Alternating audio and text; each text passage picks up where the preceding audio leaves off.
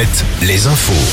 Nicolas Mézil, bonjour. Bonjour Julie, bonjour à tous. 700 personnes casseroles en main ont accueilli Emmanuel Macron à Sainte hier. Le chef de l'État a présenté sa réforme du lycée professionnel. Il promet une enveloppe d'un milliard d'euros supplémentaires par an.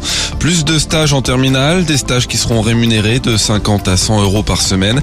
Certaines filières, celles qui n'ont pas de débouché sur le marché du travail, seront supprimées. Guy Trompa, le père de Kevin, tué avec sa compagne Leslie fin novembre dans les Deux-Sèvres, sera jugé le 2 juin prochain. En attendant, il est en détention provisoire. L'homme de 50 ans est mis en examen pour instigation à l'assassinat et menace de mort. Il aurait proféré ses menaces sur les réseaux sociaux en proposant une somme d'argent à quiconque tuerait les suspects des meurtres ou leurs proches. Une instance pour le rattachement de la Loire-Atlantique à la Bretagne va voir le jour. Près d'une trentaine de collectivités favorables à une consultation citoyenne sur ce sujet se réunissent aujourd'hui à Nantes au château des Ducs de Bretagne. Il y a cinq ans, une pétition avait réuni plus de 100 000 signatures en Loire-Atlantique pour la tenue d'un référendum.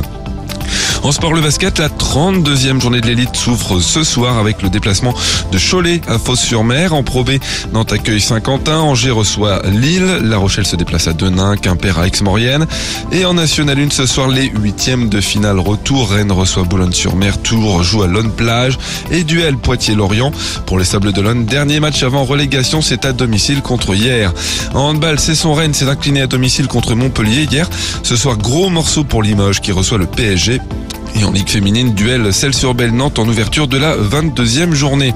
En rugby, dernière journée de la saison régulière de Pro D2, Angoulême joue chez le leader Oyonnax et devra, devra prendre au moins un point pour se maintenir. Vannes se déplace à Grenoble, deux équipes qui peuvent prétendre à la deuxième place qu'occupent déjà les Grenoblois. La météo, une perturbation concerne nos régions ce matin en épargnant la Bretagne. Elle donne des pluies, parfois quelques coups de tonnerre, mais les éclaircies reviendront dans l'après-midi.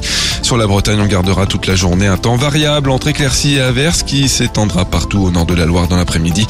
Les maxi 16 à 25 degrés. L'info revient à 5h30 à tout à l'heure.